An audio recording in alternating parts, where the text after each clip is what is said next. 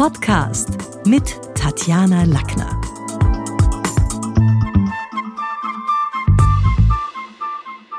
Viele haben mir E-Mails geschrieben zum Thema Kränkungen. Ich habe hier eins von der Claudia, die schreibt, ich habe mich in der letzten Zeit extrem oft mit einer Mitarbeiterin gezofft und ich habe das Gefühl, sie ist gemein mir gegenüber. Der Herbert schreibt hier auch, seit seiner Scheidung hat er immer wieder mit Kränkungen zu tun. Ich habe mir gedacht, okay, ich beleuchte es mir aus der Kommunikation, denn Worte und Taten sind Waffen. Und viele von, von uns kennen natürlich den gemeinen Schmerz, wenn uns die Kehle zugeschnürt wird und wir kaum noch Luft bekommen und wenn es dabei auch im Ego sticht.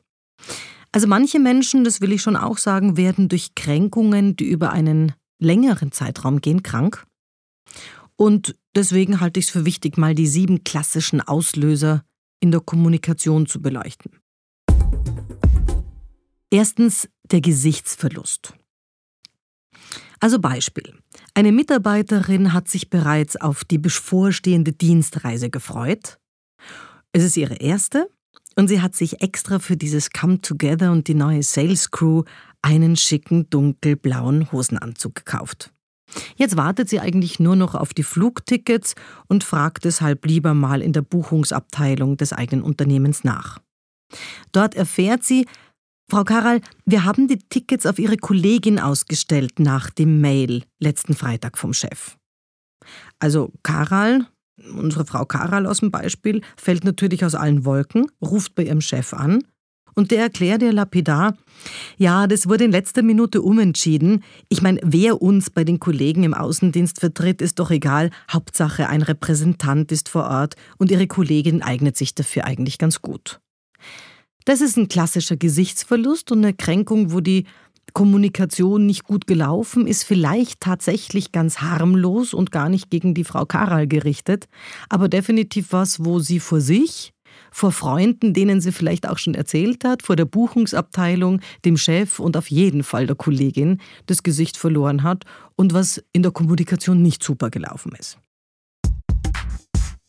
Das Zweite, was sehr häufig zu Kränkungen führt, ist der Statuskampf. Also sobald Menschen zusammenkommen, der Mensch lebt im Komparativ, wird gemessen, dass sich die Balken biegen. Wer ist die Schönste im ganzen Land? Wer ist der Schnellste? Wer ist der Älteste eines Stammes, der Weiseste?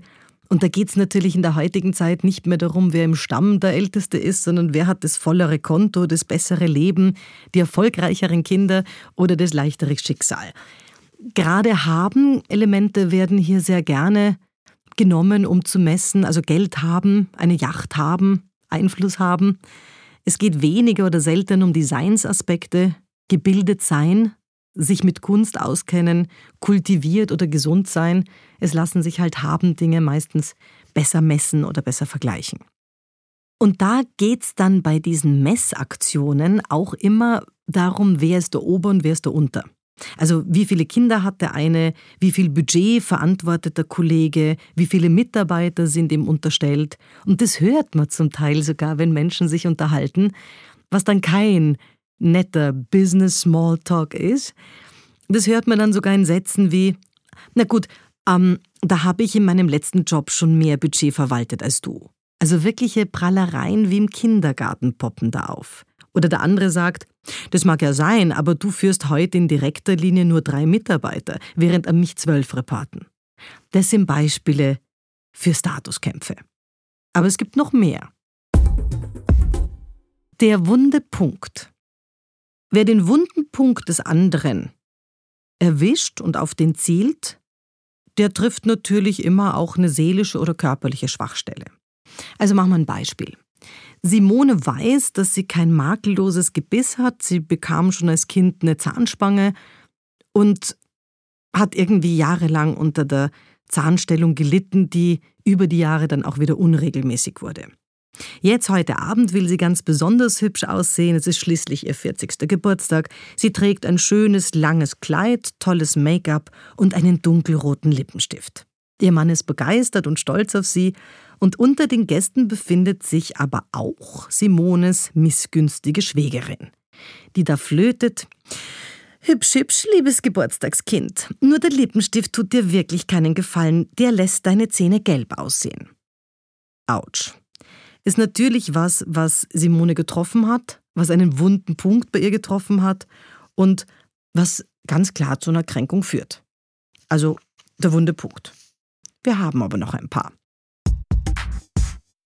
Viertens der Gruppendruck. Auf andere Menschen Druck auszuüben und Stimmung zu machen in einem Team zum Beispiel und Einzelne zu mobilisieren, kann zum Mobbing führen.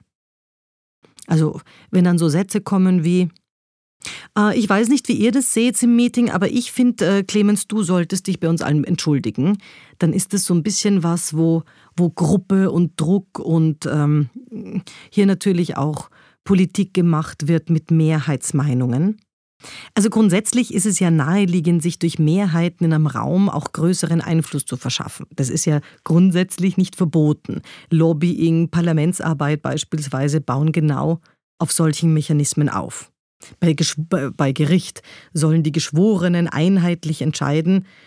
Aber es ist schon auch immer eine Gratwanderung zwischen sinnvollen Mehrheitsentscheidungen und Gruppendruck, der ganz bewusst gegen einen Einzelnen ausgeübt wird.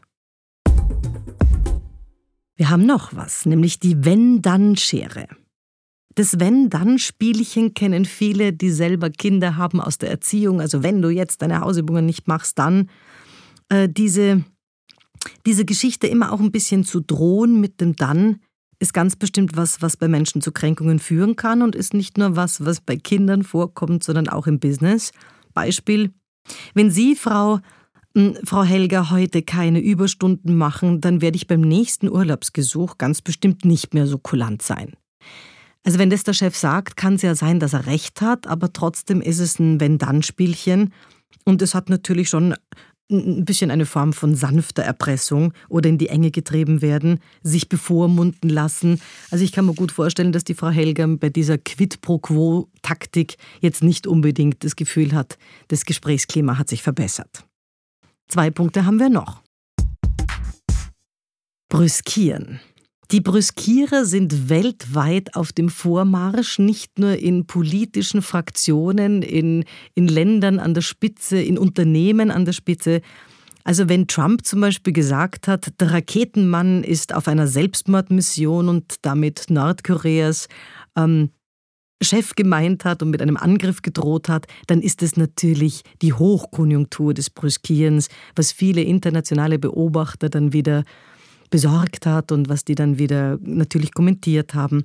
Also so den Vorwand zu geben, Tacheles zu reden und ganz absichtlich andere zu diffamieren, ist was, was gerade in Meetings, ja, bedauerlicherweise kommen die Bruskierer durch, aber was natürlich immer wieder zu Kränkungen führt, wenn so die scharfe Zunge, ja, andere Seelen verletzt und die Kurzschlusshandlungen dann darauf folgen. Und der letzte Punkt? Ist die Herabwürdigung. Das haben wir Menschen natürlich auch nicht gern, wenn wir öffentlich bloßgestellt werden. Es ist eine Situation, die uns peinlich ist. Herabwürdigungen sind sehr nahe, auch am Gesichtsverlust, den wir als ersten Punkt hatten, und trotzdem ein bisschen anders und gehört natürlich auch zur Hitparade von, von Best of Böse. Also, wen anderen vor, vor Dritten zu tadeln, und irgendwie klar zu machen, so darf ich mit dem reden, weil ich sein Chef bin oder weil ich ranghöher bin, ist was. Ja, suffisante Witzeleien bei der Firmenfeier haben schon oft Kränkungen ausgelöst. Wenn jemand sagt, na, liebe Frau Magister, wenn Sie weiterhin die Zügel so schleifen lassen, dann werden Ihnen die Mitarbeiter auf der Nase herumtanzen. So was coram publico ist ganz bestimmt nicht was, wo die Frau Magister sich jetzt besser fühlt oder das Gefühl hat, sie hat einen ganz tollen Chef, der sensibel Dinge klärt. Bei Kränkungen kommen häufig mehrere unserer Auslöser zum Einsatz. Also sehr oft sind Statuskämpfe gepaart mit, mit wunden Punkten. Und auch in Peer Groups oder unter Geschwistern merkt man natürlich, in welche Richtung wird gerade gezielt. Und ich kann auch deswegen gut verstehen, warum Kränkungen ein Thema waren für viele. Ich arbeite seit mehr als 25 Jahren mit Stimmen und analysiere Sprachmuster von Menschen. Und bei einigen fällt mir auf, dass tiefsitzende Kränkungen mittlerweile sogar auch ein bisschen was im Rededuktus verändert haben. Also in, bei einigen ist es sogar deutlich hörbar, dass sie hier eine Kränkung immer noch nicht aufgelöst haben. Klare Anzeichen dafür sind vorauseilende Rechtfertigung. Also jemand, der sich selber ins Wort fällt und dann sagt, ich sage das jetzt nur weil oder wir sollten bei diesem Projekt, also ich, ich möchte es nur zu bedenken geben, jemand, der sich schon vorweg rechtfertigt, weil er jetzt gleich was sagen will, ist natürlich ein Thema. Mein Coaching-Tipp, Selbstreflexion hilft immer. Bedeutet sich mal zu überlegen, worüber kränke ich mich eigentlich aktuell? Geht es da eher um den Job, ums Lebensdesign? Und wer hat Sie in Ihrem Leben am häufigsten verletzt? Auch eine Frage, die eine Gedankenhausübung für heute ist. Das war's für heute. Besuchen Sie mich doch in der Schule des Sprechens in Wien. Auf Facebook, LinkedIn, Xing, unter sprechen.com oder auf meinem Blog sprechen.com/blog.